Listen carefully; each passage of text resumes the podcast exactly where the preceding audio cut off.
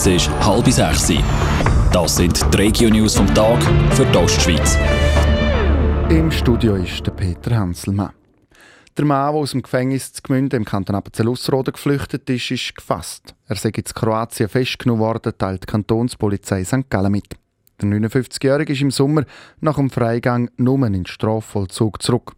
Verurteilt worden ist er vom Kantonsgericht St. Gallen wegen gewerbsmäßigem Betrug. Die Behörden verlangen von Kroatien, dass sie ihn ausliefern. Der Fahrplanwechsel von SBB in zweieinhalb Wochen bringt in der Ostschweiz nicht viel Neues. Grund dafür ist, dass erst beim letzten Fahrplanwechsel vor einem Jahr das Angebot deutlich ausgebaut worden ist. Das ist nicht zuletzt möglich geworden wegen der Eröffnung der Zürcher Durchmesserlinie.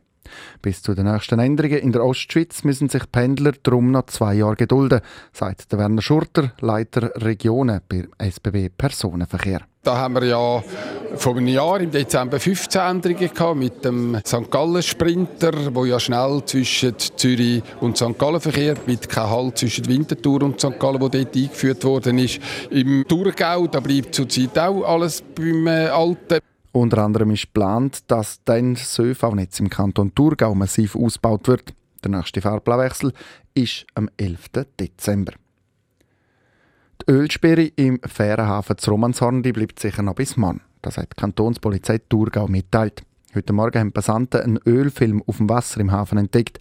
Die Feuerwehr und die Polizei sagen dann sofort ausgerückt, sagt Matthias Graf von der Kantonspolizei Thurgau. Die Feuerwehr Romanshorn hat hier eine Ölsperre können errichten, um zu verhindern, dass das Öl dann nicht den Bodensee rausgelangt. Die Ölwehr von der Kantonspolizei Thurgau ist auch aufgeboten worden. Zusammen schaut man jetzt, dass man das Öl kann binden und in einen speziellen Tank überpumpen wie viel Dieselöl ausgelaufen ist und woher das Öl gekommen ist, das kann die Polizei noch nicht sagen. Für die Umwelt sei aber keine Gefahr bestanden. Ein spielendes Kind hat zuweilen einen Grosseinsatz für die Polizei ausgelöst. Die Polizei hat gestern Nachmittag mehrere Meldungen bekommen, dass im Wielerwald ein bewaffneter und maskierter Mann unterwegs sei, sagt Florian Schneider von der Kantonspolizei St. Gallen.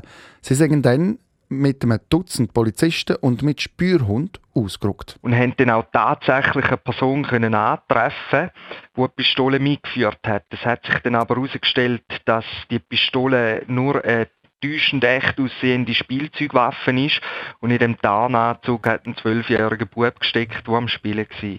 Der Zwölfjährige ist mit dem Schrecken davon Seine Eltern haben ihn dann auf dem Polizeiposten abgeholt.